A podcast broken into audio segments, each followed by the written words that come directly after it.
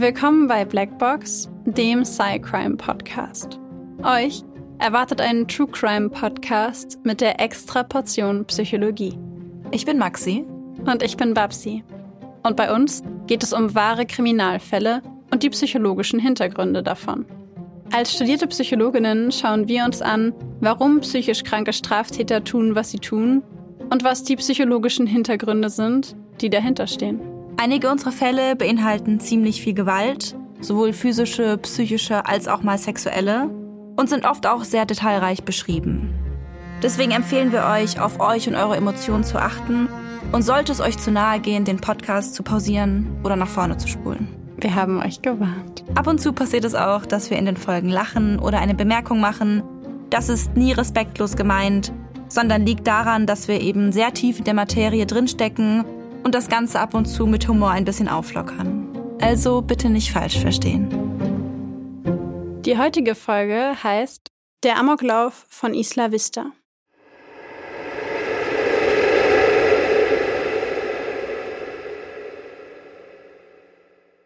Heute sprechen wir zum zweiten Mal über Elliot Roger. Diesmal schauen wir uns nicht seine ich würde sagen, seine innere Welt an, nicht seine Gedanken, Gefühle, seine ganze verzerrte Wahrnehmung, Gedankenwelt, sondern heute schauen wir uns an, was war bei Elliot Roger von außen zu sehen, was haben Außenstehende mitbekommen und warum oder wie kann es sein, dass jemand so eine immense Frauenfeindlichkeit entwickelt.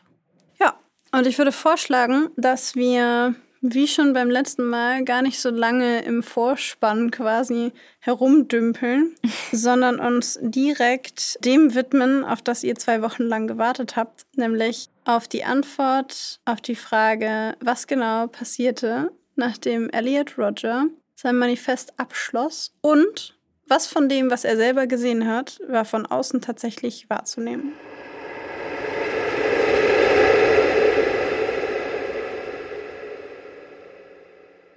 Der Frühling kommt. Es ist deutlich zu spüren, endlich steigen die Temperaturen wieder an.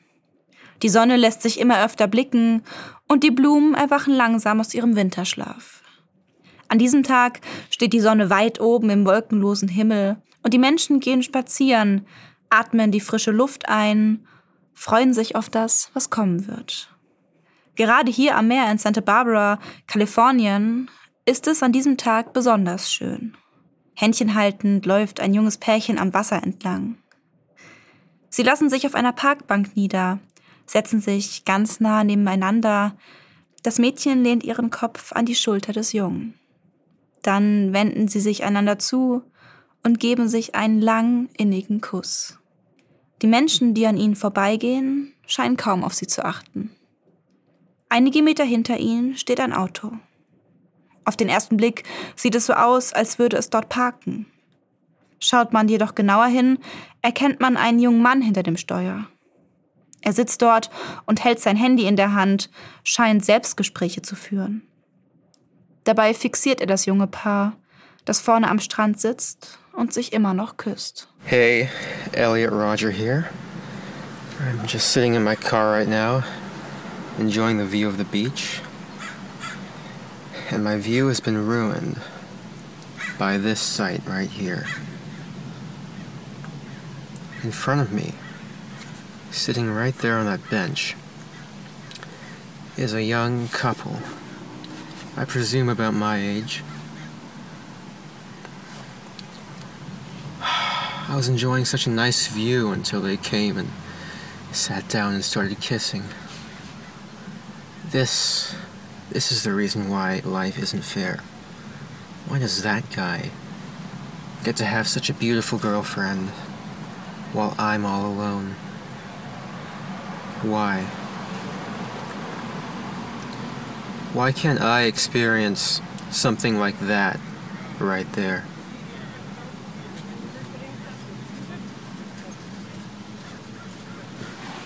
They're kissing right now. It's torture for me to watch, but I have to do this. I have to film this.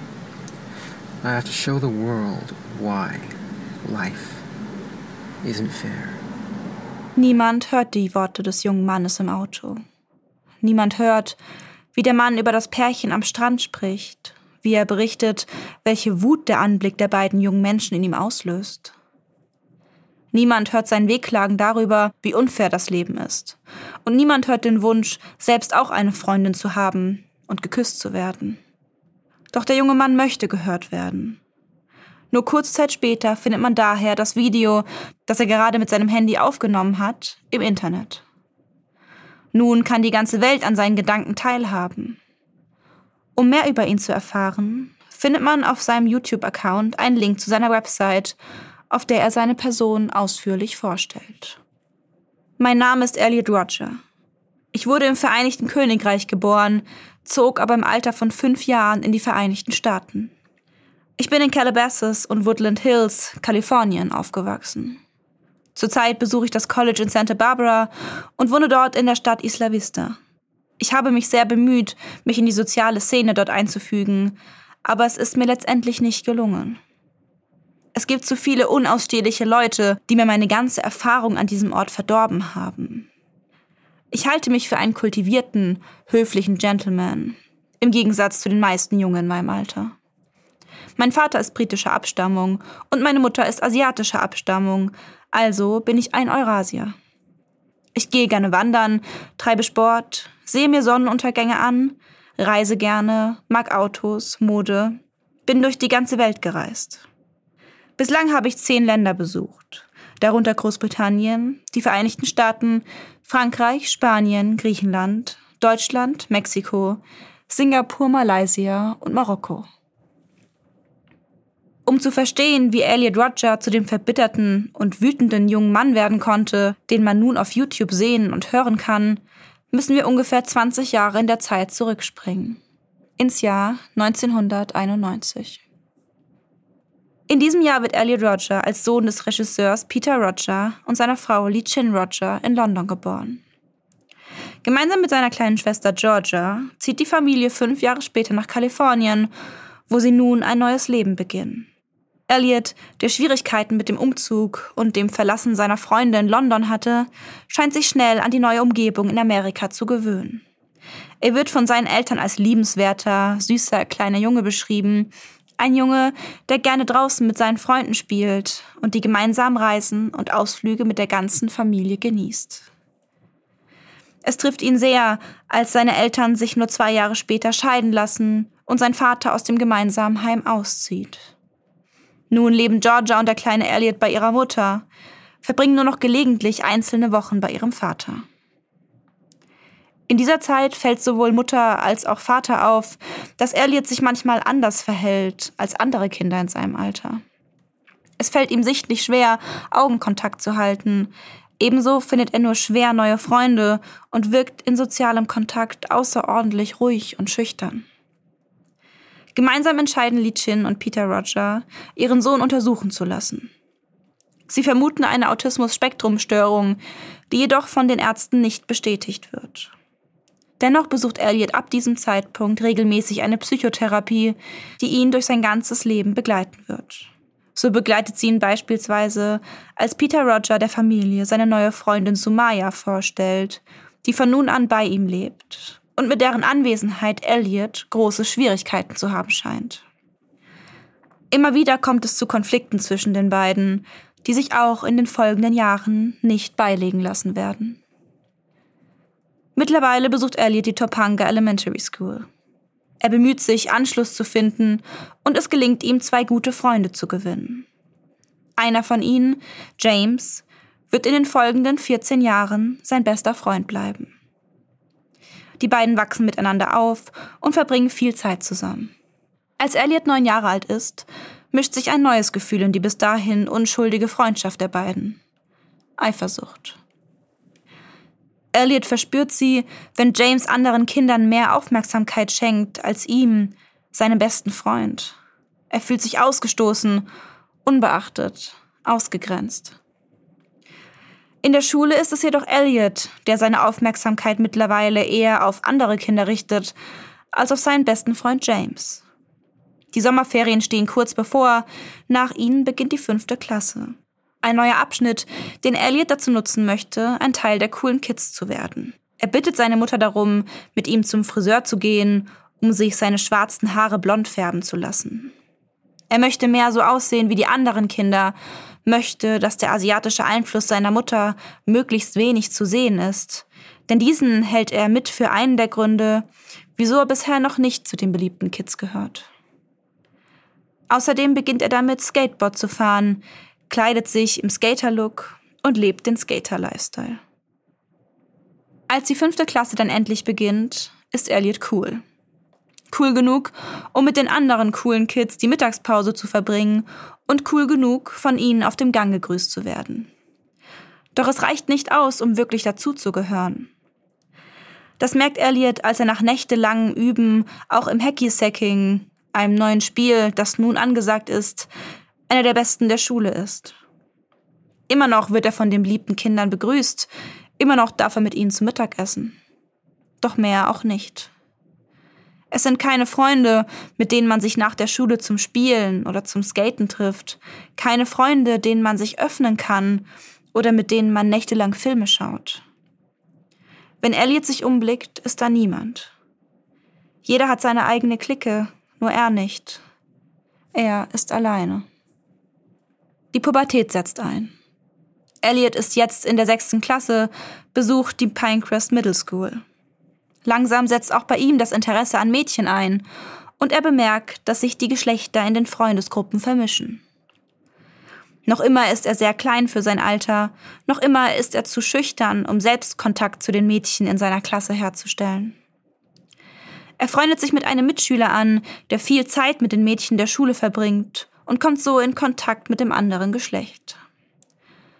Doch Elliot weiß, dass die Mädchen sich nicht mit ihm abgeben würden, wenn er nicht der Freund von Robert Morgan, dem Mädchenschwarm wäre. Es frustriert ihn, zu wissen, nicht die erste Wahl zu sein. Als dann von einem befreundeten Mitschüler auch noch herum erzählt wird, dass Elliot gemeinsam mit seiner Mutter in einer heruntergekommenen Gegend in einem kleinen Haus wohne, fühlt er sich restlos gedemütigt. Immer wieder betont er in der Schule, dass sein Vater in einem dreistöckigen Haus in Woodland Hills Heights wohnen würde, bringt sogar Fotos von dem Haus in die Schule mit. Arm zu sein, das möchte Elliot sich auf gar keinen Fall nachsagen lassen. Seine Sommer verbringt er mit seinen Freunden in der Spielhalle, dem Internetcafé oder vor dem Computer seines Vaters mit einem neuen Spiel, das er für sich entdeckt hat, World of Warcraft. Er verbringt Stunden damit, an Online-Events teilzunehmen, um Rüstungsteile für seine Charaktere zu sammeln und gerät immer wieder mit Sumaya in Konflikt, die seine Spielzeit drastisch einschränkt, wenn Elliot mal wieder eine Woche bei seinem Vater verbringt. Mit diesem Spiel endet sein soziales Leben außerhalb des Internets. Elliot versinkt immer mehr in der Welt der Blutelfen und Gnome, taucht immer seltener außerhalb des Computerzimmers auf. Auch in der Schule verhält er sich daraufhin auffällig. Er beginnt, seine Mitschüler zu ärgern, gibt seltsame Dinge in der Schule von sich, wird von allen nur noch Weirdo genannt. Gleichzeitig leidet er unter verbalen Attacken seiner Mitschüler, die sich durch sein Verhalten gestört fühlen, und das so sehr, dass er seine Eltern darum bittet, die Schule wechseln zu dürfen. Doch auch auf der Schule, die Elliot nun besucht, fühlt er sich nicht wohl. In dieser Zeit entdeckt er seine Sexualität, sieht zum ersten Mal einen Porno, der ihn völlig verstört zurücklässt und erlebt seinen ersten Orgasmus. Er bemerkt, dass andere Jungen in seinem Alter bereits Sex mit ihren Freundinnen haben und fühlt sich schrecklich wertlos, minderwertig und unterlegen. Ein erneuter Schulwechsel erfolgt. Dann noch einer, doch auch diese führen zu keiner nennenswerten Verbesserung. Schlussendlich besucht Elliot eine Schule, bei der ein großer Teil des Tages im Homeschooling absolviert wird und findet dort endlich genug Ruhe, um seinen Abschluss zu machen. Je älter Elliot wird, desto seltsamer verhält er sich. Als sein Vater mit ihm spricht, bemerkt dieser die Angst und Unsicherheit in seinem Sohn, nie eine Freundin zu finden. Er versucht ihn zu beruhigen. Natürlich wirst du eine Freundin finden. Natürlich wirst du dich verlieben. Du musst dich damit nicht beeilen. Doch die Verzweiflung, die der mittlerweile 17-jährige Elliot empfindet, breitet sich weiter aus. Und nicht nur das, Sie verwandelt sich immer mehr in Verachtung, in Minderwertigkeitsgefühle, in Wut und Hass. Hass auf diejenigen, die seiner Meinung nach schuld daran sind, dass er keine Freundin hat und im Gegensatz zu vielen anderen Jungen in seinem Alter noch Jungfrau ist. Im Alter von 18 Jahren schreibt Elliot Roger sich in das Pierce Community College ein. Er hat neue Hoffnung geschöpft. Hoffnung, sein Leben doch noch ändern zu können, doch noch Liebe und Sex zu finden. Seine neue Strategie, eine Freundin zu finden, ist die, in der Nachbarschaft spazieren zu gehen und in Buchhandlungen zu lesen. In der Hoffnung, von einer jungen Frau angesprochen zu werden, die ihm im besten Fall Geschlechtsverkehr anbietet. Als das nicht funktioniert, entschließt er sich, eine Hausparty zu besuchen, deren Ankündigung er auf Facebook gelesen hat. Die Veranstalter kennt er nicht, ebenso wenig wie die Gäste, Dennoch hofft er auf ein nettes Kennenlernen mit der ein oder anderen Dame. Auf der Party angekommen, werden seine Erwartungen jäh enttäuscht. Die Feier ist sehr viel kleiner, als Elliot sie sich vorgestellt hat. Alle scheinen sich zu kennen und rauchen Marihuana. Angst steigt in ihm auf. Angst, dass er wieder nur ein Außenseiter sein wird, jemand, der nicht dazugehört. Nach nur wenigen Minuten macht Elliot daher auf dem Absatz kehrt und verlässt die Party. Auf dem 45-minütigen Heimweg trifft er mit einer Gruppe junger Männer zusammen. Es kommt zu einem Konflikt, in dem Elliot zu seinem eigenen Schutz ein Messer zückt. Die Männer weichen zurück, steigen in ihr Auto und fahren davon, während Elliot panisch nach Hause rennt. Dieser Abend ist es, der ihn dazu veranlasst, ab sofort ein Fitnessstudio zu besuchen. Er hofft, dadurch sein Selbstvertrauen zu stärken und auf andere Menschen weniger schwach zu wirken. Außerdem hofft er auf die Aufmerksamkeit der Frauen. Doch auch dieser Plan geht nicht auf. Elliot bemerkt, dass einige seiner alten Freunde auf einmal beliebt werden, sieht ihre Einträge bei Facebook, wie sie ihr Silvester auf wilden Partys feiern und in jedem Arm ein hübsches Mädchen haben. Wieder fällt er zurück in dieses Loch aus Wut und Hass, versinkt immer tiefer in seinen radikalen Ansichten, in denen Sex verboten werden sollte und stellvertretend für alles Schlechte der Welt steht. Einige Zeit später ist es wieder soweit. Elliot ist der Überzeugung, sein Leben ändern zu müssen. Dieses Mal sieht er den Weg zum Glück in einem Wechsel an das Santa Barbara College, wo der mittlerweile 20-Jährige in einer eigenen Wohnung leben und sich damit von seinen Eltern unabhängig machen will. Diese sind zuversichtlich, freuen sich über die neue Hoffnung ihres Sohnes. Doch wie zu erwarten, ändert auch der Umzug an Santa Barbara College nichts an Elliots Situation. Nun reicht es ihm. Er versinkt in einer Grube aus Hass und Wut, Gewalt und blindem Zorn. Immer öfter besucht er Internetseiten, in denen in Foren gemeinsam mit anderen Männern über das weibliche Geschlecht geschimpft, Frauen aufs äußerste gedemütigt und über eigene sexuelle Erfahrungen, die bei vielen Mitgliedern ebenso spärlich ausgeprägt sind wie bei Elliot, diskutiert wird. Hier trifft er Männer, die ebenso wie er der Meinung sind, dass es sich bei Frauen um die schlimmsten und grausamsten Wesen auf der Erde handele und dass diese ihnen absichtlich schaden würden. Allein durch die Entscheidung, nicht mit ihnen zu schlafen. Mit seinen verbitterten und oft auch frauenfeindlichen Aussagen eckt Elliot jedoch oft auch an. So erhält er auf seine Beschwerde über einen indischen Mann, der mit einer hübschen Frau im Auto saß, die Antwort, er solle sich mehr auf sich konzentrieren und von der Art, dem Auftreten oder auch der Kleidung des indischen Mannes lernen, statt diesen zu beneiden und zu verachten. Elliots Reaktion auf diese Antwort folgt sofort. Beleidige niemals den Stil von Elliot Roger. Ich bin der stilvollste Mensch der Welt. Schau dir einfach mein Profilbild an. Das ist nur eines meiner fabelhaften Outfits. Es ist Halloween. Elliot ist 22 Jahre alt und rutscht immer tiefer in diese Gedankenspiralen aus Wut und Hass. Sein letzter Versuch, Kontakt zur Frauenwelt aufzubauen und sich selbst aus der Minderwertigkeit zu holen, in der er sich selbst sieht, besteht darin, im Lotto zu spielen. Sicher wird niemand mehr auf seine geringe Körpergröße oder seine asiatischen Wurzeln achten und ihn deswegen unattraktiv finden, wenn er erst einmal reich und mehrere Millionen schwer ist. Geld macht attraktiv, so sagt man. Als dann jedoch auch dieser Plan scheitert, bricht der junge Elliot zusammen. Es ist dieser Abend, Halloween 2013, an dem er die grausame Entscheidung trifft, sich an der Welt zu rächen. Wenige Wochen später kauft er sich seine erste Waffe. 23. Mai 2014, 21.17 Uhr. Lee Chin Roger möchte sich gerade vor dem Fernseher gemütlich machen, als das Telefon klingelt. Sie sieht auf das Display und runzelt die Stirn. Es ist der Therapeut ihres Sohnes Elliot. Sie drückt auf den Grünhörer und hebt das Telefon an ihr Ohr. Haben Sie Elliots E-Mail erhalten? fragt der Therapeut ohne Umschweife, ohne Begrüßung. Ich denke, Sie sollten sie lesen. Alarmiert greift Li Chin nach ihrem Computer und öffnet das Postfach. Tatsächlich eine E-Mail von ihrem Sohn. Sie klickt darauf und sofort öffnet sich ein 137 Seiten langer Text, der offensichtlich von Elliot stammt. Li Chin erkennt sofort die besondere Art und Weise, wie er seine Sätze formuliert. Und sie erkennt, dass etwas Schreckliches passiert sein muss.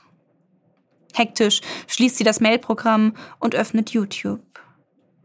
Hier hat Elliot schon öfter Videos gepostet, in denen er über seine Gedanken und sein Wohlbefinden spricht. Durch diese Videos hat sie erst erfahren, dass ihr Sohn sich oft entfremdet gefühlt hat, besonders von Frauen, bei denen er wohl nicht viel Erfolg hat. Nun ist ein neues Video erschienen. Es trägt den Titel Elliot Rogers Retribution. Hi, Elliot Roger here.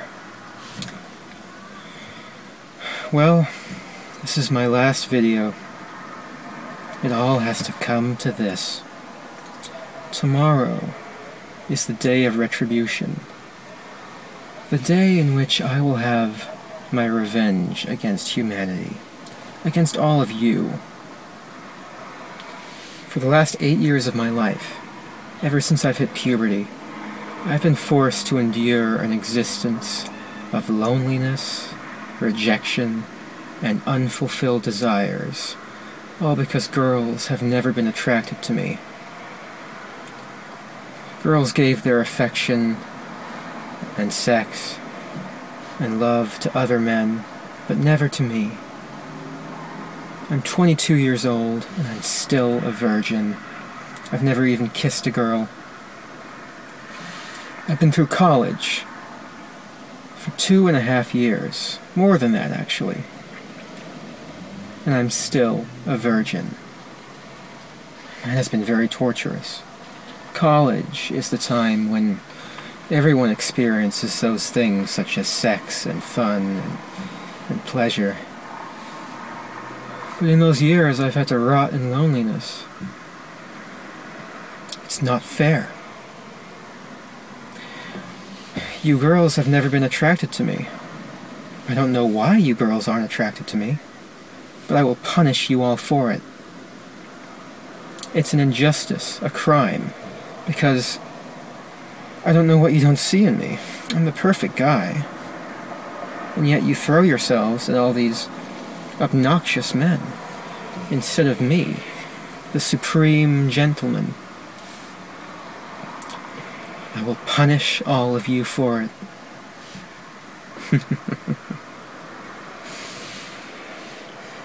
On the day of retribution, I am going to enter the hottest sorority house of UCSB.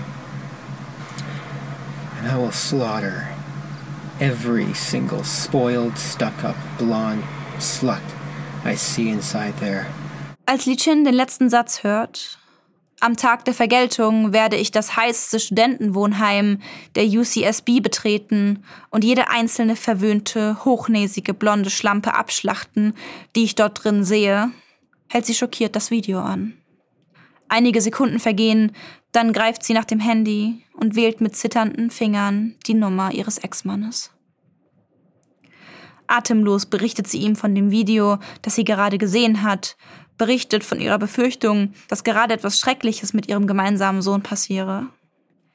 Elliot habe in diesem Video gar nicht wie er selbst gewirkt, er habe selbstbewusst und entschieden in die Kamera gesprochen, nicht schüchtern und zurückhaltend, wie die Familie ihn kennt.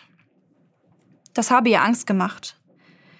Peter Roger unterbricht sofort das gemeinsame Abendessen mit seiner Familie und macht sich gemeinsam mit seiner Ex-Frau auf den Weg nach Isla Vista, der Universitätsstadt in der Nähe der UC Santa Barbara, wo Elliot lebt. Während sie den 101 Freeway hinauffahren, hören sie im Radio die Nachricht einer Schießerei in Isla Vista. Deadly rampage tonight, police calling it premeditated mass murder. Je näher sie der Wohnung ihres Sohnes kommen, desto mehr Blaulicht ist in den Straßen zu sehen. Peter stoppt das Auto auf einem Parkplatz in der Nachbarschaft seines Sohnes, steigt aus und fragt bei den anwesenden Polizisten nach genaueren Informationen zu der Schießerei. Je länger sie auf Antworten warten, desto größer wird die Angst, bei dem Schützen könnte es sich um Elliot handeln. Nicht Elliot, nicht ihr kleiner, süßer, schüchterner Junge. Schließlich kommt ein Beamter auf sie zu und spricht mit ihnen. Seine Worte stellen ihre Welt auf den Kopf, lassen sie fassungslos zurück. Elliot sei tot, sagt der Polizist, getötet durch die eigene Hand. Nun drehen wir die Zeit erneut zurück, diesmal um einige Stunden. Elliot ist an diesem Abend zu Hause, bereitet sich auf seine große Rache vor. Bereits einmal hat er diesen wichtigen Tag verschieben müssen und einmal hat die Polizei beinahe die Waffen unter seinem Bett gefunden, als sie unangemeldet vor seiner Tür standen. Doch nun ist es endlich soweit. Er greift nach den Waffen und steckt ein Messer und genügend Munition ein, dann greift er nach seinem Autoschlüssel und begibt sich in die Wohnung, in der er gemeinsam mit seinen zwei Mitbewohnern Hong und George Chen lebt. Diese beiden und David Wang, ein gemeinsamer Freund, sind die ersten, die durch Elliot Rogers Hass den Tod finden. Blutflecken, die später im Flur des Gebäudes gefunden werden, deuten darauf hin, dass Elliot seine Mitbewohner mit mehreren Messerstichen tötet und anschließend versucht, seine Spuren mit einem Badetuch und Papiertüchern zu verwischen. Anschließend verlässt er die Wohnung und kauft sich einen Kaffee bei Starbucks, bevor er sich in sein Auto setzt und das Video Elliot Rogers Retribution aufnimmt. Anschließend lädt er es hoch und verschickt ein 137 Seiten langes Manifest an 34 Menschen, darunter sein Therapeut, seine Eltern und alte Freunde. Es ist 21.17 Uhr. Dann macht er sich auf den Weg zur Alpha-Phi-Schwesternschaft der University of California, in der Absicht, alle Bewohnerinnen dort zu töten. Er läuft die Stufen zum Gebäude hoch und klopft an die schwere Tür, doch niemand reagiert. Nochmals klopft er, hört Stimmen im Inneren des Hauses. Niemand reagiert. Wut steigt in Roger auf. Wieder einmal wird er abgewiesen, wieder einmal wird er nicht beachtet, ist ein Niemand. Er dreht sich um und hebt kurz entschlossen seine Waffen. Dann schießt er um sich und geht zurück zu seinem schwarzen BMW. Bianca de Kock ist an diesem Abend gemeinsam mit ihren zwei Freundinnen Catherine Cooper und Veronica Weiss zu einem Treffen ihrer Schwesternschaft unterwegs, als ein schwarzer BMW neben ihnen bremst. Das Fenster wird heruntergelassen und ein Mann ist zu sehen. Er hat schwarze, kurze Haare und helle Haut und er grinst bis über beide Ohren. Dann schießt er auf Bianca und ihre Freundinnen. Bianca wird fünfmal getroffen, ehe sie überhaupt bemerkt, was gerade passiert. Als sie blutend auf dem Boden liegt, ihre beiden Freundinnen leblos neben sich, greift sie nach ihrem Handy und ruft ihre Mutter an. Ich wurde angeschossen, sagt sie. Ich weiß nicht, was passiert ist, aber ich liebe dich. Ich glaube, ich werde sterben. Bianca hat Glück im Unglück. Auf einmal ist ein junger Mann bei ihr, er kniet sich neben sie und fragt besorgt, wo sie getroffen wurde. Er bleibt bei ihr, bis der Notarzt eintrifft. Bianca ist sich sicher, dieser Mann hat ihr Leben gerettet. Während Bianca auf den Krankenwagen wartet, fährt Elliot Roger weiter durch die Stadt und schießt aus seinem BMW heraus wahllos umher, rammt Fußgänger mit seinem Auto. Es dauert nicht lange, bis auch die Polizei vor Ort ist. Roger liefert sich mehrere Feuerwechsel mit dem Beamten, bevor er eine Schusswunde an der Hüfte erleidet. Sofort zieht er sich zurück, tritt aufs Gas und flieht. Er weiß, dass es nun keinen Ausweg mehr gibt. Er fährt rechts ran, greift nach seiner Waffe und richtet sie auf sein Gesicht. Dann drückt er ab. Ein kurzer Moment und Elliot Roger ist tot. Mit ihm sterben an diesem Tag sechs weitere Menschen. Menschen, die auf dem Weg zur Arbeit, zu einem Treffen mit Freunden, zu ihren Familien waren. Die ganze Welt ist schockiert von dieser Tat. International wird über den kaltblütigen Mörder berichtet. Das 137 Seiten lange Manifest wird veröffentlicht und plötzlich hat die ganze Welt Einblick in die verdrehte Welt von Elliot Roger. Sie erhält Einblick in seine Kindheit, seinen Selbsthass, seine Verachtung gegenüber Frauen. Und sie erfährt, welche Pläne er für den 23.05.2014 hatte. Pläne für ein Massaker, das er in drei Phasen unterteilt hat. Die Tat wird bekannt als der Amoklauf von Isla Vista. Ebenso wird sie bekannt als eine der ersten Massengewalttätigkeiten aus der Inselsubkultur. Einer Kultur, mit der sich heterosexuelle Männer, die nach Eigenaussage unfreiwilligerweise keinen Geschlechtsverkehr haben, identifizieren. Ebenso wie bei Elliot sind die Überzeugungen dieser Männer geprägt von Frauenfeindlichkeit und dem Anspruch, ein Recht auf Sex zu haben. Es ist eine Tat, die Spuren hinterlässt. Elliots Vater berichtet in einem späteren Interview, eine große Schuld an dem Geschehenen zu verspüren, da er sich sicher sei, diese Zeilen schon einmal gesehen zu haben. Er habe gewusst, dass Elliot an einem Manuskript arbeite und habe ihn danach gefragt. Elliot aber habe sich zu dem Zeitpunkt geweigert, die geschriebenen Worte mit seinem Vater zu teilen. Stattdessen habe er jedes Mal, wenn Peter danach fragte, geantwortet, ich werde es dir bald schicken. Nun weiß Peter Roger, bald ist jetzt. Und jetzt ist es zu spät. Am 1. Juni 2014 findet in Santa Barbara eine Gedenkfeier für die Opfer statt. Viele Menschen versammeln sich an diesem Tag, unter ihnen Angehörige der Getöteten, Überlebende der Tat und Peter Roger, der Vater des Schützen. An diesem Tag hören sie zu, wie Richard Martinez, der Vater des ermordeten Christopher Martinez, eine Rede zu Ehren seines Sohnes hält. Immer wieder stockt seine Stimme, immer wieder wirkt es, als müsse der trauernde Vater sich abwenden. Als er später auf Peter Roger trifft, richten sich die Blicke aller Anwesenden auf sie. Gespannt, was jetzt folgt, nun, da der Vater des Schützen und der Vater des Opfers aufeinandertreffen. Wer eine Auseinandersetzung und Worte voller Hass erwartet, wird nun jedoch bitter enttäuscht. Statt ihn anzugreifen und für das, was geschehen ist, verantwortlich zu machen, breitet Richard Martinez die Arme aus und schließt den Vater von Elliot Roger in die Arme. Der Moment wird von zahlreichen Kameras festgehalten und in der ganzen Welt geteilt. Was bleibt, ist das Bild zweier trauernder Väter, die sich in den Armen liegen und sich gegenseitig stützen.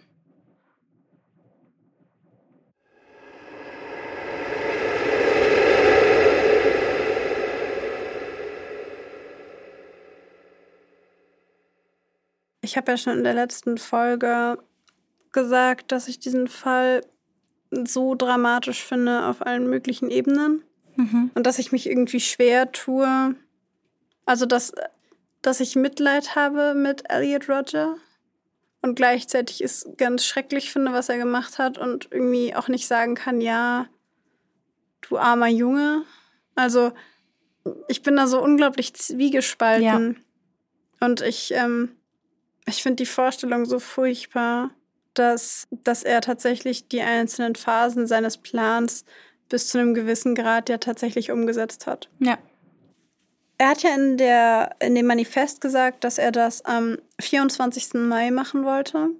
Und du hast ja jetzt gerade den 23. Mai als Tattag benannt. Das ist ja mhm. dann nicht ganz der Plan, oder?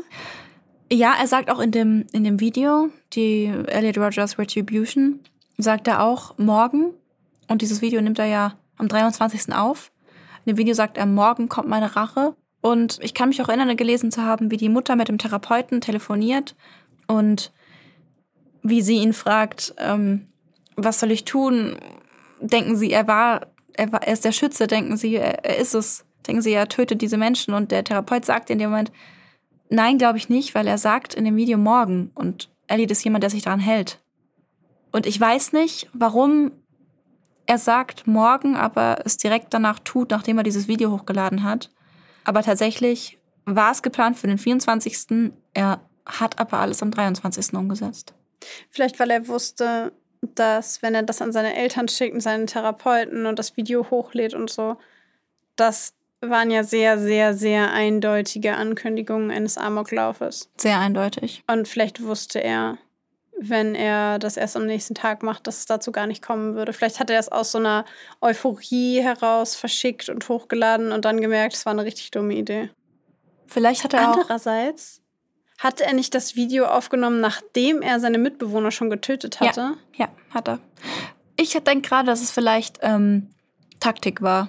Dass es vielleicht Taktik war zu sagen, morgen, um die äh, vielleicht so ein bisschen in der Sicherheit, sage ich mal, zu wiegen, nicht sofort handeln zu müssen, nicht sofort die Polizei rufen zu müssen, zum Beispiel, weil Ja. seine Mutter ja auch der erste Impuls war ja, zu ihm zu gehen, weil sie ja dachte in dem Moment, sie kann, sie kann ihn noch stoppen, sie kann noch zu ihm und kann noch auf ihn einreden, obwohl er in, in, in Wahrheit schon unterwegs war und schon Menschen getötet hat zu dem Zeitpunkt. Das finde ich die schlimmste Vorstellung überhaupt, ne? Dass du als Mutter oder als Elternteil völlig egal, aber in dem Fall als die Mutter das Telefon, den Telefonhörer abnimmt und sie in dem Moment mit dem Therapeuten telefoniert und in dem Moment es schon losgeht. In diesem Moment ist ihr Sohn schon dabei, in Santa Barbara Menschen zu töten. Ja. Das finde ich so, also sorry, das finde ich so abgefuckt. Das ist einfach. Was mir auch richtig leid tut, ist die junge Frau, deren beiden Freundinnen erschossen werden neben ihr und die fünfmal angeschossen oder fünfmal getroffen wird und das überlebt, wo ich mir halt denke, wie, wie überlebst du sowas? Ja. Also auch mental. So wie, was für eine, was für eine furchtbare Erfahrung. Also einfach furchtbar. Ja. Die hat ganz, die hat, die hat lang gebraucht, um darüber zu sprechen. Aber, aber dann hat sie sich an die Öffentlichkeit gewandt und hat darüber gesprochen, wie es für sie war und was sie erlebt hat. Aber ich finde es auch, ich finde ähm, auch ihre Schilderungen, ich habe das Interview teilweise gesehen, was sie da gegeben hat und es ist schon, es ist schon ergreifend, wie sie das eben berichtet, wie sie erzählt, wie halt sie neben ihren toten Freundinnen lag und ihre Mama angerufen hat. Ja, das, Das- ist halt. Ja. Das- ich habe auch Gänsehaut bekommen, als Ja. du es vorgelesen hast. Ich meine, wer. Also, ich denke in solchen Momenten immer, dass ich schrecklich bin, weil ich so oft nicht an mein Handy gehe. Also, weißt du, was ich meine? Oh Gott, das mache ich auch oft nicht. ja, ich gehe so oft nicht an mein Handy und dann denke ich mir immer, oh Gott, was, wenn es der eine Anruf war? Und du gehst nicht ran. Ah, ich sehe schon, in Zukunft geht, glaube ich, an mein Handy. Ja, mich macht Da sowas denke ich sonst irgendwie nicht immer, dran. Ja, mich macht sowas. In solchen Momenten denke ich mir immer, und ich gehe ultra oft nicht an mein Handy. Ich gehe auch richtig oft nicht, weißt du ja. Ja, ich weiß. Ich weiß. Aber ich habe mir das neulich auch schon anhören dürfen, dass jemand zu mir meinte, ganz ehrlich, ich könnte am anderen Ende der Welt in so einer Alligatorgrube liegen und einfach gefressen werden und würde versuchen, dich anzurufen, damit du mich rettest. Und du würdest mich einfach in dieser Alligatorgrube liegen lassen, weil du würdest nicht rangehen. Fand ich ein bisschen bitter, weil in der kurzen Zeit hätte ich dann eh nicht ans andere Ende der Welt kommen können, um jemanden zu retten. Aber geht die ums. Metapher habe ich verstanden. So. Ja, sowas könnte man zu mir auch sagen. Ja, aber es hat mich einfach ein bisschen. Ja. Ja. Ja, ich sehe schon. Ab jetzt ist mein Handy auf laut. Ja, was ich. Ich finde das. Ich finde das so krass, wie auch von außen das so gar nicht so richtig sichtbar war. Er war schüchtern und zurückhaltend und unsicher und alle haben von außen gesehen, er ist schüchtern, zurückhaltend, er ist unsicher, er ist verunsichert und irgendwie überfordert mit sozialer Interaktion und wie wie weird, sorry für die Ausdrucksweise, aber wie weird ist bitte die Vorstellung einer zwischenmenschlichen Beziehung, wenn sie darauf basiert, dass du glaubst, dass du auf die Straße gehst, in einen Buchladen gehst, Ja. eine Frau dich anspricht und dir Geschlechtsverkehr anbietet. Es war halt wirklich explizit, was er erwartet hat. Und das ist halt was, ich meine, mal abgesehen davon, dass es so unrealistisch wie nur irgendwas ist, dass das passiert. Also einfach, weil ich mir auch, also wenn mir ein Mann in einer Buchhandlung Geschlechtsverkehr anbieten würde, dann würde ich, glaube ich, komplett ausflippen oder weggehen oder so, aber ich fände es voll creepy und das gleiche Ja, würde für eine auch. Frau gelten. Ähm, aber mal abgesehen davon, was ist denn das auch für eine, also für eine unglaubliche Objektivierung dieser, dieses Bildes der Frau? Und das zieht sich für mich sowohl durch seine eigenen Darstellungen von dem, was passiert ist, als auch durch das hier. Dieses, die hübschen Mädchen, die schönen Mädchen, die heißen Studentinnen. So, waren sie auch noch irgendwas anderes als schön oder heiß? Wolltest du auch noch irgendwas, als sie zu knutschen oder mit ihnen ins Bett zu gehen? Also hatten diese Menschen auch eine Persönlichkeit? Ich kann mich an keine Aussage erinnern, die in die Richtung ging. Weißt du, was ich meine? Ja. Also just me asking questions. Wo Just me ist asking die, questions. Ist, wo ist die Persönlichkeit? Wo ist, ich möchte gerne, dass sie intelligent ist. Ich würde gerne mit ihr darüber sprechen, wie mein Tag war oder so. Oder ich würde gerne mit ihr, weiß ich nicht, meine kreative Ader teilen oder mit ihr über Filme oder Bücher philosophieren. Ich hätte gerne einen Menschen, mit dem ich mich austauschen. Nein, nein, nein, nein. Wir wollen Sex und wir wollen knuschen und wir wollen, dass sie heiß ist und blond. Und wir wollen, dass andere Männer denken, was ein Alpha-Gott. Ja, was ein Alpha-Gott. Aber es ist wirklich so. Vor allem blonde, hübsche Mädchen.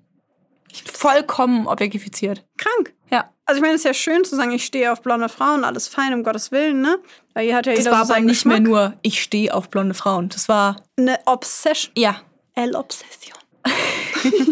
aber ich, also ich fand's krass. Ich fand's krass, vor allen Dingen, weil es so, das hat überhaupt keinen, das hatte überhaupt nichts Menschliches mehr, sondern Ja. es ging nur noch um Alpha-Männer, die so wie so Affen durch die Welt laufen, um irgendwie Frauen mit Keulen zu erschlagen. Macht echt irgendwie so einen Eindruck. Ja, wirklich, als, Ja. als, also als wäre es einfach nur das. Und die Vorstellung, dass, dass aus dieser twisted, verrückten, verdrehten Welt und Wahrnehmung, dass deswegen sechs Menschen sterben mussten. Man, allein die Tatsache, dass er seine drei äh, Mitbewohner, beziehungsweise die zwei Mitbewohner und den einen Kumpel in der Wohnung abgestochen hat. So was, mal abgesehen davon, dass ich mich tatsächlich frage, wie ein schmächtiger, relativ kleiner junger Mann drei erwachsene Männer in einer Wohnung niedersticht. Also wie, also weißt du, was ich meine? Menschen können mit Adrenalinschüben und in außerordentlichen Zuständen Kräfte entwickeln, die man ihnen nicht zutraut, würde ich da jetzt mal sagen. Ja, ich finde einfach nur diese, ich finde diese Vorstellung so, also ich finde es am Ende des Tages finde ich es eigentlich so unglaublich, dass er es wirklich gemacht hat. Ja. Weißt du, was ich auch noch sehe in dem, äh, in, in dem Verhalten von wegen, ich lese und gehe spazieren, hoffe, dass mich jemand anspricht? Das ist, das erinnert mich an das, was wir letztes Mal mal gesprochen haben, mit der Mama, die sich um ihn kümmert und seine Bedürfnisse am besten noch erriecht und dann sich um sie kümmert. Ja. So, ich bin hier, ich, ich, ich warte hier, ich möchte was und ich hätte gerne, dass jemand erkennt, was ich möchte und zu mir kommt und sich dann darum kümmert. Ja, weil ich habe in diesem Universum ein Recht Genau. darauf. Ich denn- erwarte, dass sich jemand um mich kümmert. Ja, Ja. weil das die Aufgabe des Universums und der Menschheit ist, dafür zu sorgen, dass ich, ohne dass ich irgendetwas tue, eine gerechte, gleichwertige Behandlung erfahre. Und wenn ich das nicht tue, dann liegt es daran, dass entweder alle Menschen schlecht sind oder dass ich offensichtlich schlechter bin als alle anderen, beziehungsweise besser bin als alle anderen. Genau. Das ist eine sehr einfache Sicht, die Welt zu sehen. Womit ich die Tatsache nicht schmälern will, dass ich glaube, dass er sehr darunter gelitten hat. Aber er hat sechs Menschen getötet. Und das ist einfach an der Stelle, wo ich mir so denke, ja, er hat darunter gelitten und es war bestimmt eine schmerzhafte Entwicklung für ihn, aber mm -mm. Mm Klar. Ja. Ich würde ehrlich gesagt, wie wir schon angekündigt haben, in dieser Folge total gerne über dieses Frauenhassthema sprechen und über das Inselthema sprechen. Beziehungsweise gerne ist falsch ausgedrückt, weil äh, mir da der Puls hochschießt bei diesem Thema, muss ich ehrlich sagen. Aber ich finde es ultra wichtig, darüber zu sprechen, weil ich selbst bis vor ein paar Monaten nicht wusste, was es ist und nicht wusste, dass es sowas in der Intensität gibt. Okay. Ich oute mich und sage, ich wusste davon, weil ähm, ich zufällig mal darauf gestoßen bin. Aber bevor wir da jetzt tiefer eintauchen, vielleicht erstmal für alle anderen, was genau sind denn Incels überhaupt? Incel ist die Selbstbezeichnung von einer Internet-Subkultur, die ursprünglich in den USA entstanden ist.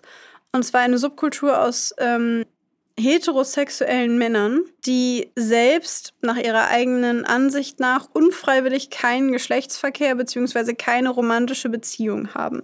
Und sie haben quasi, äh, oder sie sind der Ideologie anheimgefallen von einer hegemonialen Männlichkeit.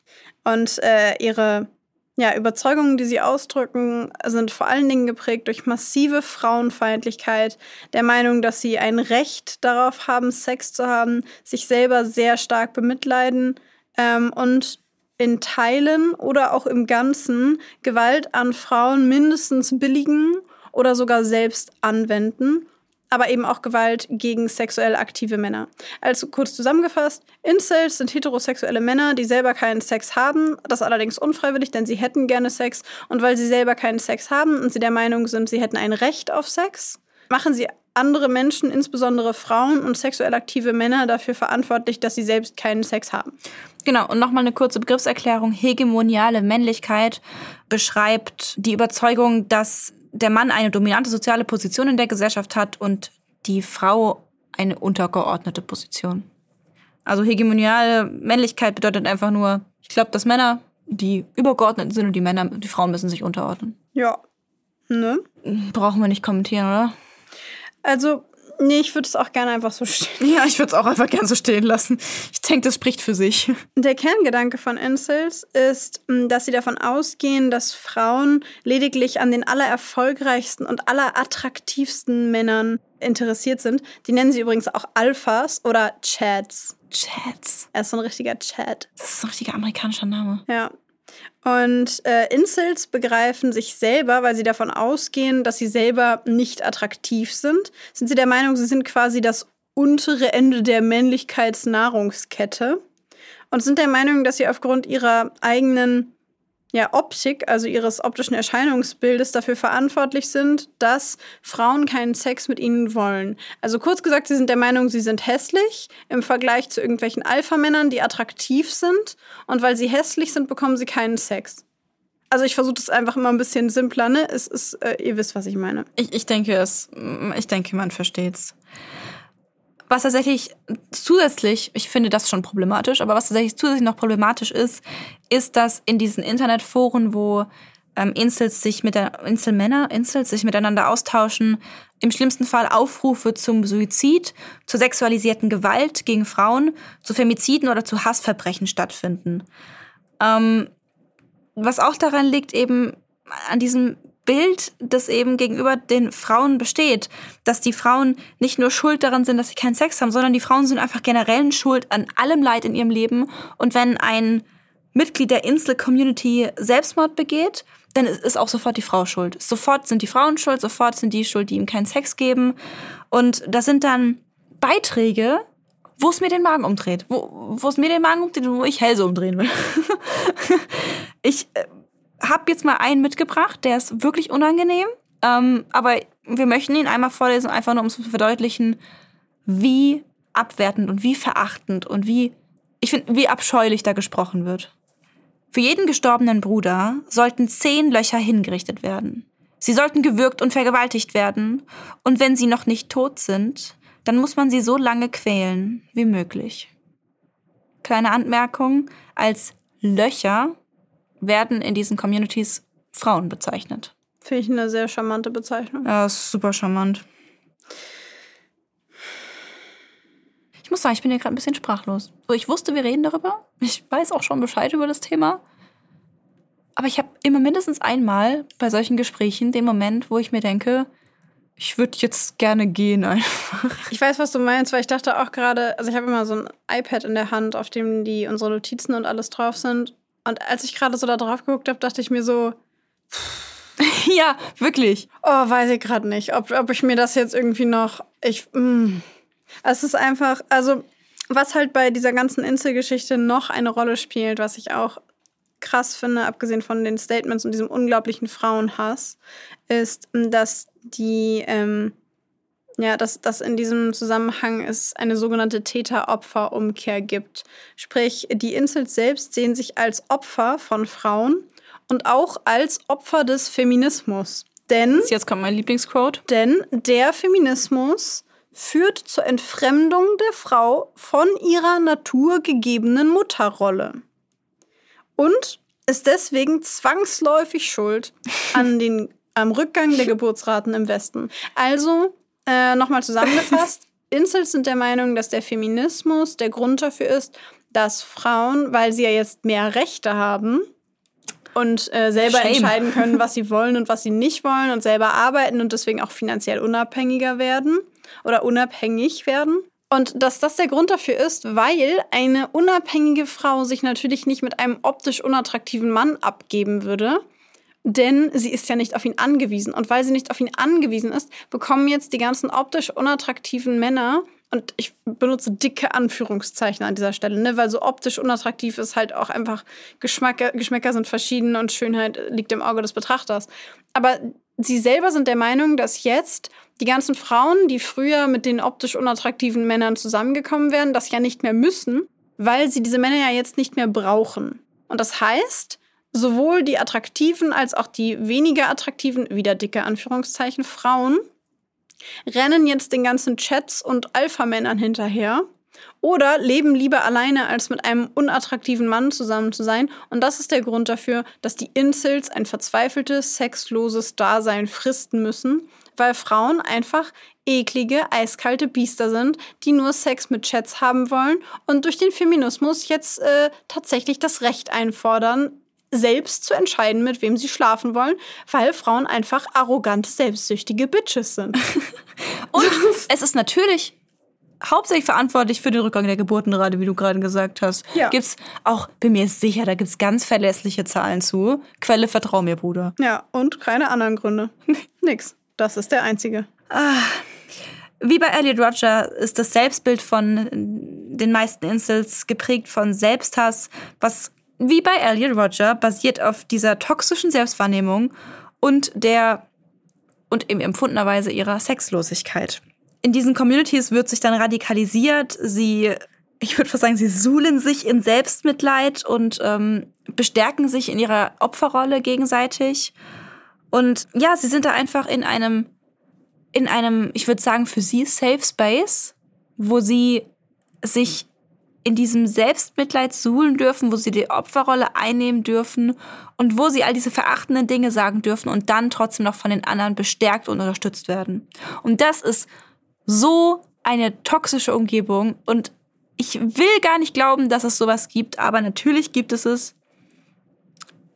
War ja klar. Was, was auch nachvollziehbar ist, dass es das gibt, weil ich meine, wenn du selber Probleme hast mit deinem Selbstwertgefühl und du hast Probleme damit, ähm, weil du vielleicht noch nie mit einer Frau geschlafen hast und du bist vielleicht in einem Alter, in dem ein Großteil deiner Peer Group seine Jungfräulichkeit schon verloren hat.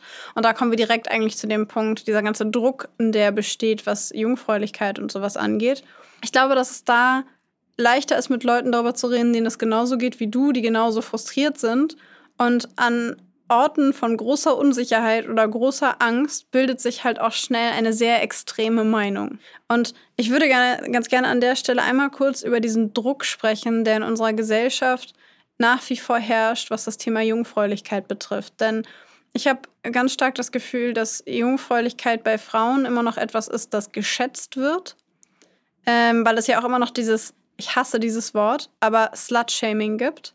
Ähm, also dass Frauen quasi dafür verurteilt werden, wenn sie mit vielen Männern geschlafen haben, weil sie im Wert der äh, Person sinken. da gibt es einen, einen, einen dummen Spruch, der mir jedes Mal. Oh, nee. Ja. Das Blut, also Hau wirklich, ich, ich weiß, welcher ne? kommt. Hier, das ist äh, dieses Schlüssel-Schloss-Ding. Ja, ja. Mhm. Dass äh, niemand möchte ein Schloss, in das jeder Schlüssel passt. Und. Ah das ist einfach was. Aber jeder will einen Schlüssel, der in jedes Schloss passt. Ja, ja, natürlich. Und ich kotze. Ich habe diesen Spruch tatsächlich auch ähm, auf Hauspartys unter Bekannten von mir gehört. Also wirklich von Leuten, wo ich dachte, die hätte ich ein ganz, nur so ein ganz bisschen mehr zugetraut als das. Und ich habe das Gefühl, dass es bei Frauen immer noch ein Thema ist. Das wird meiner Empfindung nach besser, in, in, also jetzt so in den, gerade so in den letzten Jahren, weil viel mehr darüber gesprochen wird und Frauen sich immer noch mehr und noch mehr und noch mehr emanzipieren, was ich unglaublich wichtig finde. Und auf der anderen Seite ist dieses Thema Jungfräulichkeit bei Männern super schambehaftet. Jungs dürfen nicht zu lange Jungfrau sein. Jungs müssen irgendwie mhm. ein heftiger, geiler Stecher sein, der irgendwie mit, keine Ahnung, äh, mit 15, 16 oder so sein erstes Mal hat und dann ein Mädel nach dem anderen und die müssen alle schreien und kreischen bis zum geht nicht mehr, wenn der seine Hose runterzieht. Und das, das ist, einfach, ja da geht es schon los. Das ist allein schon so toxisch. Ist aber immer das Gleiche wie bei Frauen. Also, also umgekehrterweise, ähnlich wie bei Frauen, die einen werden dafür geschämt, dass sie, wenn sie zu viel, zu viel Verkehr haben, zu viele Partner haben, und die anderen werden dafür geschämt, wenn sie keine oder zu wenig haben. Frauen? Nein, die, die Frauen, wenn sie zu viel Wenn sie- haben, ja, ja, genau. und die Männer, wenn sie zu wenig. Genau, es ist das Das ist einfach nur umgekehrt, aber Ist es. beides ultra toxisch. ist es. ja. Und es ist halt einfach diese merkwürdige, perfide Vorstellung, die in, in der Gesellschaft an vielen Stellen noch vorherrscht, die versucht, Menschen einen Bereich von Normalität aufzudrücken, der gar nicht existiert. Also an jeden von euch da draußen, der, ähm, oder an jede, wie auch immer, der oder die noch jungfräulich ist, macht euch keinen Stress. Das ist keine Schande. Also es ist nicht, ähm, das ist der, der Druck, der da ist, ist das Problem und nicht die Tatsache, jungfräulich zu sein. Wie wir in der letzten Folge gesagt haben, es ist richtig so, wie es ist und euer Tempo ist richtig und da hat niemand reinzureden. Und wenn euch das unglücklich macht, weil ihr das Gefühl habt, ihr seid irgendwie noch ähm, befangen oder ihr seid zu schüchtern oder zu unsicher oder sowas, dann versucht euch Hilfe zu suchen, um dieses Problem zu lösen. Aber die Jungfräulichkeit ist definitiv nicht das Problem in dieser Situation. Auf gar keinen Weil Fall. am Ende des Tages geht es nicht darum. Und ich finde diesen Druck unglaublich schwierig und den merkt man bei Elliot Roger unglaublich doll und man merkt ihn auch bei dem ganzen Thema Incels, dieser Druck, Sex zu haben. Ähm, und ich würde an dieser Stelle einfach ganz gerne mal kurz bei diesem männlichen Bereich bleiben, weil man redet viel darüber, welchem Druck Frauen ausgesetzt sind. Aber es gibt nicht wenig Dinge, bei denen halt auch diese Toxic Masculinity, also diese toxische Männlichkeit, ähm, bei Männern super gravierende Folgen hat. Und das ist zum einen, finde ich, das Thema Sex. Wann musst du Sex haben? Und die Frau muss bei dir auch immer äh, beim Sex kommen. Ähm, was dann Oh wieder ja, Druck bei so den Thema. Frauen auslöst, weil dann Sex wieder mit dem Ego zusammenhängt. Und dann auch Alles der so ein Punkt, Leistungsanspruch. krass. Und dann auch der Punkt, äh, die Länge, Dicke, Größe, wie auch immer, des Penis. Ja. Riesenthema. Ich will gar nicht wissen, wie viele Jugendliche in irgendwelchen Sportumkleiden oder so dafür geschämt werden, wie groß oder klein oder dick oder dünn ihr Penis ist. Und ich finde das, ich finde das furchtbar. Ich finde das furchtbar, weil es nicht sein muss, weil es am Ende sowieso nicht darum geht. Also am Ende ist es völlig egal. Am Ende, geht es beim Sex gar nicht darum, dass irgendwer schreit und dass Frauen besonders eng und Männer besonders dick oder groß oder was auch immer sein müssen. Das ist so ein Blödsinn. Es geht eigentlich ähm, um das Zwischenmenschliche dabei. Und mich nervt das so unglaublich, dass das in diesem ganzen Teenageralter, in dem sowieso schon alles am eigenen Körper merkwürdig und gruselig und komisch ist und sich alles verändert, dass wir dann auch noch so unglaublich viel Druck aufbauen. So und darüber muss so viel mehr geredet werden. Man, bitte setzt euch mit euren Kindern hin und, und, und redet mit ihnen darüber. Redet mit ihnen darüber und gebt ihnen das Gefühl, dass Sexualität nichts Schambehaftetes ist. Und dass es kein richtig oder falsch gibt, solange alle damit einverstanden sind. ähm, Guter Punkt. ja, also sprecht es an und schämt euch nicht, weil Scham sorgt immer nur dafür, dass, dass andere Leute sich dann auch schämen und eure Kinder sich schämen und Unsicherheit herrscht. Und das ist einfach, das gibt dieser ganzen toxischen Geschichte noch viel mehr Raum. Ich bin völlig. Du bist gerade so, wie ich mich bei dem Insel-Thema fühle. Äh, Was ich noch sagen wollte, das geht ja schon los im Kindesalter. So, keine Ahnung, ach, der ist aber hübsch, der wird später aber mal vielen Mädels den Kopf verdrehen. Weißt du, es geht, es geht schon irgendwie Ja. mit, mit drei, vier, fünf Jahren los.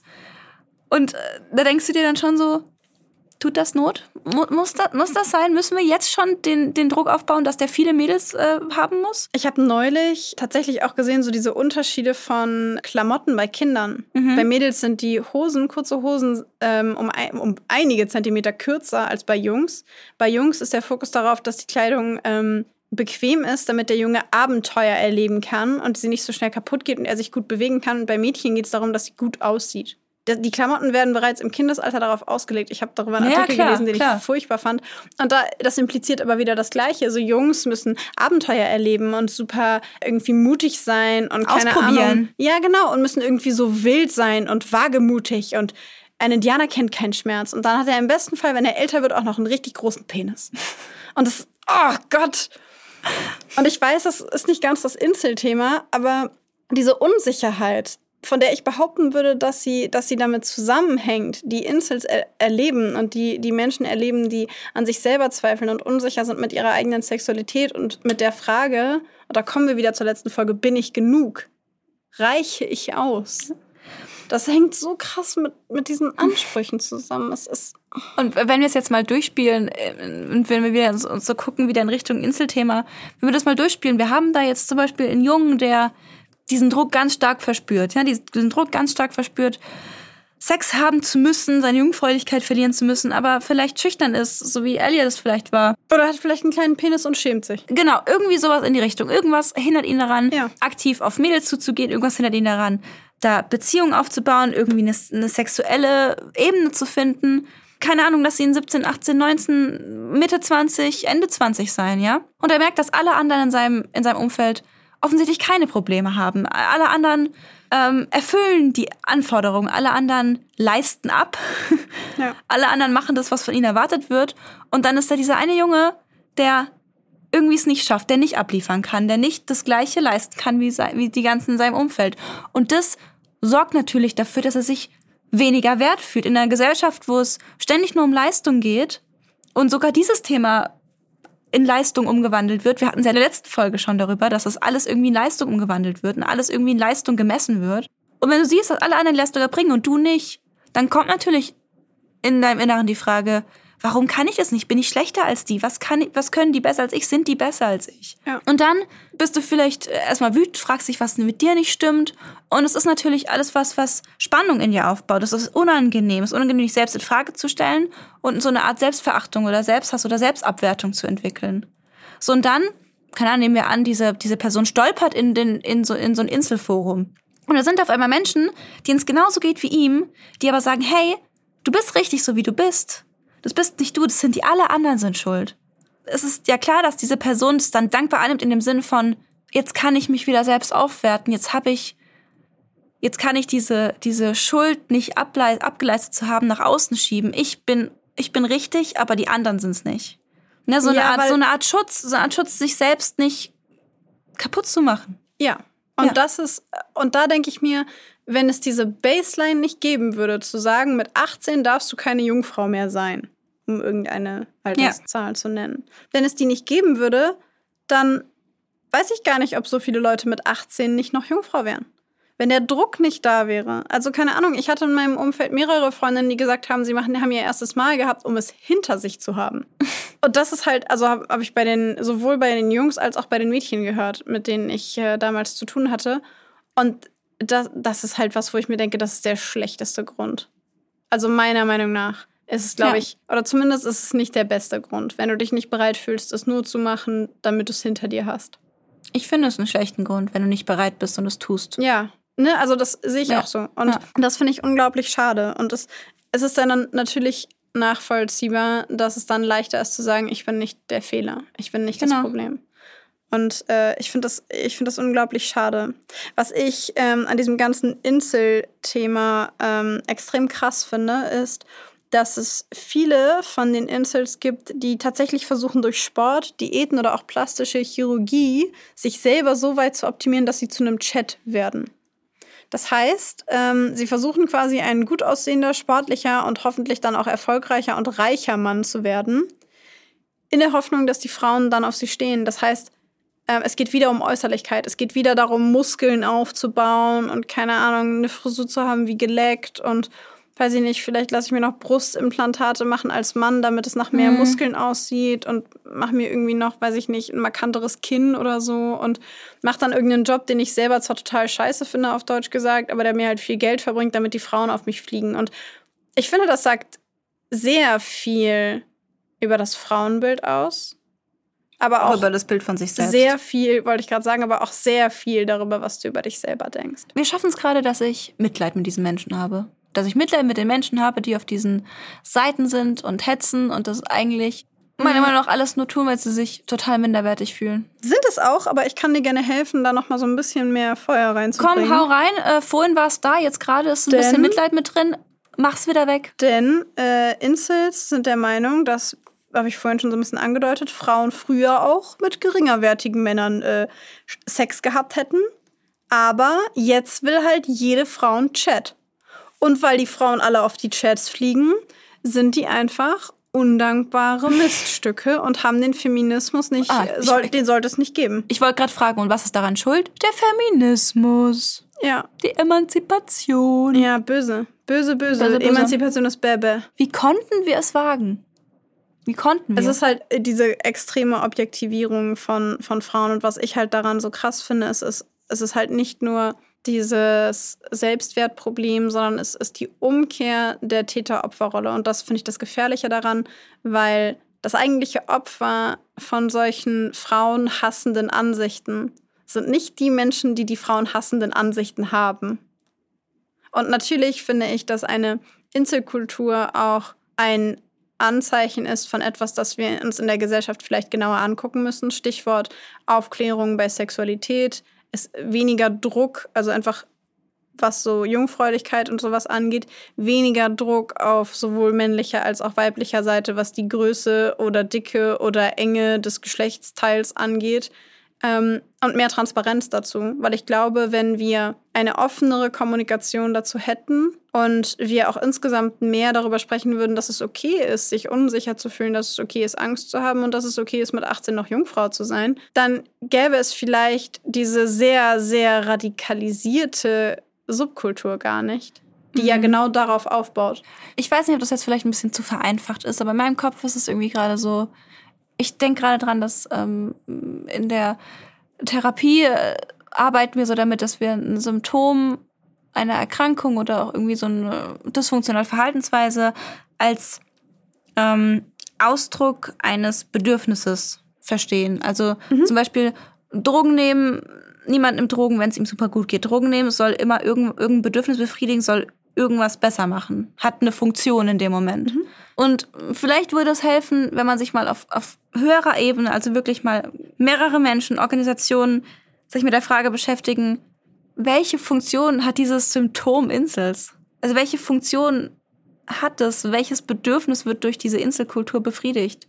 Und dann vielleicht überlegen, ne, kann sein, dass es jetzt total vereinfacht ist, aber ich denke, man kann sich es gut vorstellen, was ich meine daran arbeiten, wie man dieses Bedürfnis, was diese Menschen in diesen Inselsubkulturen offensichtlich haben, wie man dieses Bedürfnis befriedigen kann auf gesundem und funktionalem Weg und nicht in Richtung dieses Hasses und dieses, dieses immensen Frauenhasses und dieser Selbstabwertung und Angst und Minderwertigkeit. Tatsächlich glaube ich, dass Minderwertigkeit nicht das Symptom davon ist, sondern die Ursache.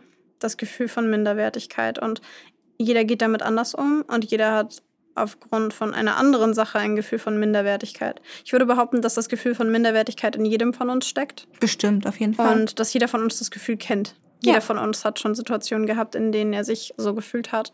Und ich glaube, die die Ur also dass, dass dieses Gefühl die Ursache davon ist und dass sich, dass sich halt die Frage stellt, wie können wir Jugendliche früher abfangen, bevor sie in diese Subkulturen kommen, bei denen sie das Gefühl haben, das sind die einzigen Menschen, die mich verstehen. Ja, ja, wenn es, wenn eben, wenn es, wenn das Gefühl Minderwertigkeit ist, dann wäre ja das Bedürfnis, sich wertig oder wertvoll zu fühlen. Ja. Oder wäre das, wär das Bedürfnis, ja, doch, das, was ich gerade gesagt habe, sich wertvoll zu fühlen. Ja. Das wird das, das gewiss, die Gewissheit zu haben, dass du, dass man richtig so ist. Wie, wie oft wir das in den letzten zwei, zwei Folgen das jetzt gesagt haben, aber irgendwie passt es gerade total gut rein. Voll. Und ich denke, dass damit schon ganz vielen Menschen geholfen wäre, nicht nur in der Subkultur, in der Inselsubkultur, sondern generell wäre vielen Menschen mit geholfen. Aber gerade da, denke ich, passt das ganz gut. Und ich finde es einfach ich würde mir wünschen, dass sich damit beschäftigt wird, dass sich damit in, generell in der Gesellschaft mehr beschäftigt wird und mehr Angebote gibt und mehr eben überlegt wird, wie können wir das Bedürfnis befriedigen, ohne dass es Incels Subkulturen gibt oder ja, ohne dass Menschen in die Richtung gehen. Ja, ich würde an der Stelle noch den obligatorischen Appell zum Ende der Folge mit reinbringen. Und zwar denke ich, spreche ich für uns beide, wenn ich sage, wenn ihr jemanden kennt, der Jungfrau ist oder der schüchtern ist, zurückhaltend ist, in irgendeiner Form unsicher, dann bitte lacht die Leute nicht aus. Bitte verurteilt sie nicht. Macht keine blöden Sprüche. Ihr wisst nie, auf welchen Punkt ihr tretet. Ihr wisst nie, wie sehr ihr jemanden damit verletzt. Und am Ende des Tages geht es darum doch auch gar nicht. Das, also das Ziel eines erfüllten Lebens oder der Sinn eines erfüllten Lebens ist es nicht, mit 18, 20, 25, 30, was auch immer, keine Jungfrau mehr zu sein. Das ist nicht das Ziel im Leben. Ich muss gerade dran denken, Entschuldigung, ich muss gerade dran denken, dass äh, Menschen, die auf dem, kennst du diese Sachen, so Dinge, die sterben, am meisten bereuen? Dieses Buch? Hm, nicht gelesen. Äh, naja, aber grundsätzlich, ne, Dinge, die sterben, am meisten bereuen. Da wurde gesammelt, mhm. was sie alles sagen. Und ich bin mir ziemlich sicher, dass nie jemand gesagt hat, ich wünschte, ich hätte früher meine Jungfräulichkeit verloren. Ich glaube es auch nicht. Aber ich habe das Buch, wie gesagt, auch nicht gelesen. Also die Aussage habe ich in dem Buch nicht gefunden. Bildet natürlich nicht alle Menschen ab, aber. Ich, ich glaube, wichtig ist zu erkennen, also wichtig ist es, glaube ich, für uns alle, dass wir uns darauf zurückberufen, dass unsere Gesellschaft schon meiner Meinung nach schon ziemlich sexualisiert ist und auch viel Fokus auf diesem Thema liegt, aber dass Sex am Ende der körperliche Ausdruck von etwas ist. Und dass dazu viel mehr gehört als ähm, jemand, der gerade irgendwie bereit dafür ist. Und äh, dass dazu auch mehr gehört als der rein körperliche Akt. So, und ähm, wenn ihr sowas mitbekommt, bitte verurteilt die Leute nicht. Bitte ähm, wenn die Person darüber reden will, dann redet auf einer respektvollen Ebene darüber. Klärt bitte eure Kinder auf. Sprecht mit euren Kindern transparent über das Thema Sexualität, weil sonst lernen sie die Scham von euch für etwas, für das man sich gar nicht schämen muss, weil es nichts Peinliches ist. Und wenn ihr selber sagt, Mann, ich bin schon richtig lange Jungfrau und ich würde es gerne ändern, ihr seid nicht alleine damit. Wirklich nicht. Ihr seid nicht alleine damit, das garantieren wir euch. Und wenn das bei euch einen Leidensdruck auslöst, dann ähm, ist auch das etwas, das man sich beispielsweise bei einem Therapeuten oder in einer Therapie anschauen kann und sagen kann, das und das Thema, diesen äh, in meinen Augen wichtigen Entwicklungsschritt habe ich nicht gemacht und ähm, auch daran kann man arbeiten und rausfinden, liegt es vielleicht daran, dass man sich noch gar nicht bereit fühlt oder liegt es vielleicht daran, dass man gar keine sexuellen Interessen hat, was ja auch fein ist. Es gibt auch Menschen, die haben gar keinen Sexualtrieb. Ja. Oder liegt es daran, dass man selber ja vielleicht sehr schüchtern, sehr zurückhaltend ist und sich das noch nicht ergeben hat und man über diese Schüchternheit nicht hinwegkommt oder über diese Unsicherheit. Und über all diese Dinge kann man sprechen und all diese Dinge kann man lösen, wenn man die Angst überwindet und mutig genug ist, über den eigenen Schatten zu springen. Also seid Springt. springt, springt und ähm, seid, seid lieb zueinander, was dieses Thema angeht, weil mit dem Thema Sex und unseren eigenen Körpern und so weiter und so fort, ich glaube, wir prügeln uns jeder für sich selbst schon hart genug, dann müssen wir uns nicht auch noch gegenseitig prügeln. Ich finde, seid lieb zueinander können wir euch an das Ende von jeder Folge setzen. seid lieb zueinander. Tschüss. Fände ich ganz sweet eigentlich. Ich auch. Machen wir das doch. Dann machen wir das. Also, seid lieb zueinander. Tschüss.